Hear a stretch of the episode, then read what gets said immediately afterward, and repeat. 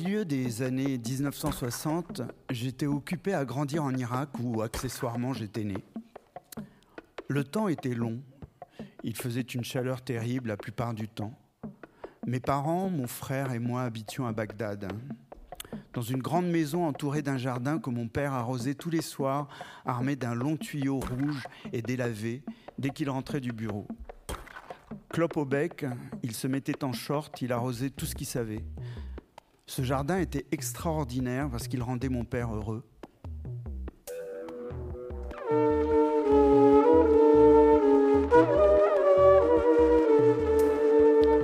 Un jour, un vendredi, mon père décida d'emmener son petit monde faire un tour au jardin suspendu de Babylone.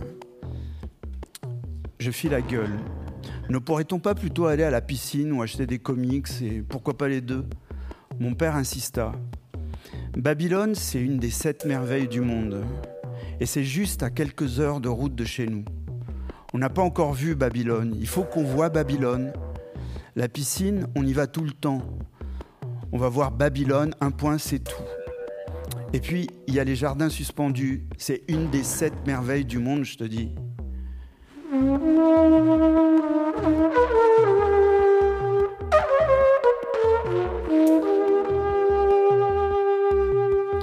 Dans la voiture, j'avais du mal à imaginer à quoi pouvaient bien ressembler des jardins suspendus. Sûrement qu'il y aurait des escalators pour passer d'un jardin à l'autre. J'avais rarement l'occasion de prendre des escalators.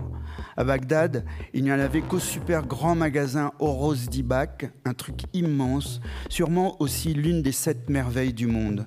C'est cool les escalators, j'adore.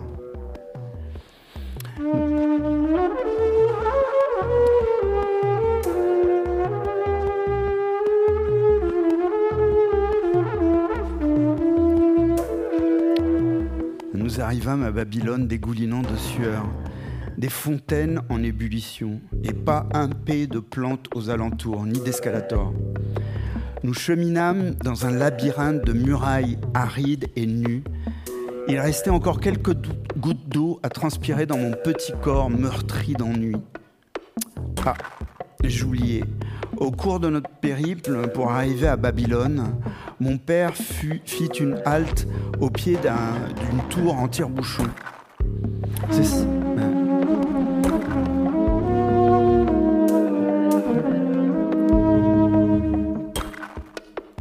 C'est ça Babylone? Fis-je trop heureux que le trajet fût plus court que prévu? Non, c'est la tour de Babel, marmonna mon frère. Lui aussi eût préféré piquer une tête dans la splendide piscine où nous avions l'habitude de retrouver tous nos copains et toutes nos copines, au lieu de gravir sous un soleil de bâtard ce bien triste édifice. Quant à Babylone, je me fis la promesse de ne plus jamais y remettre les tongs.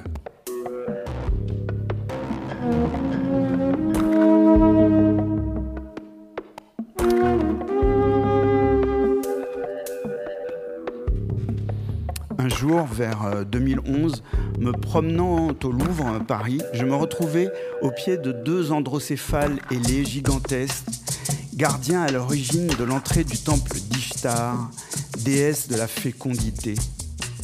Et d'un coup, explosa un feu d'artifice de choc esthétique. Dès que je, faisais un pas, je tombais sur des merveilles. Là, une tablette gravée d'écriture sumérienne, juste à côté des céramiques d'une pureté émouvante. Un pas plus loin, dans une vitrine, je tombais nez à nez avec la petite figurine d'un bonhomme rondouillard au regard lapis lazuli. À la librairie du musée, j'achetais un ouvrage traitant de ce curieux personnage.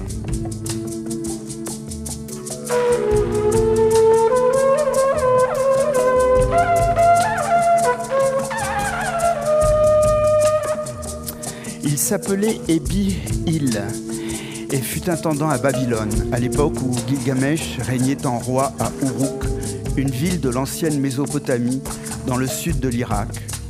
Cinquante ans plus tard, les merveilles de Babylone me tendaient enfin les bras. À l'époque où j'y étais, toutes ces merveilles n'y étaient plus parce que Austin Henry Layard et bien d'autres étaient passés par là avant moi.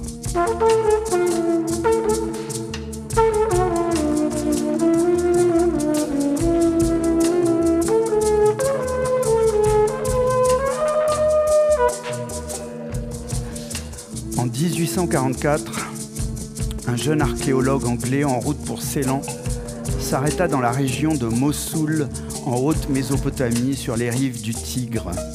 Des monticules avaient attiré son attention. Des fouilles révélèrent qu'il s'agissait de ruines des palais de Ninive, capitale de l'antique Assyrie. Austin Henry Layard, le jeune intuitif en question, déterra des pièces ornées de bas-reliefs, des portes encadrées d'énormes bestioles ailées et des dizaines de milliers de tablettes d'argile gravées de signes cunéiformes. Ce que Layard prenait pour des ornements se révéla être, se révéla être un texte que réussira à déchiffrer un jeune conservateur du British Museum, George Smith.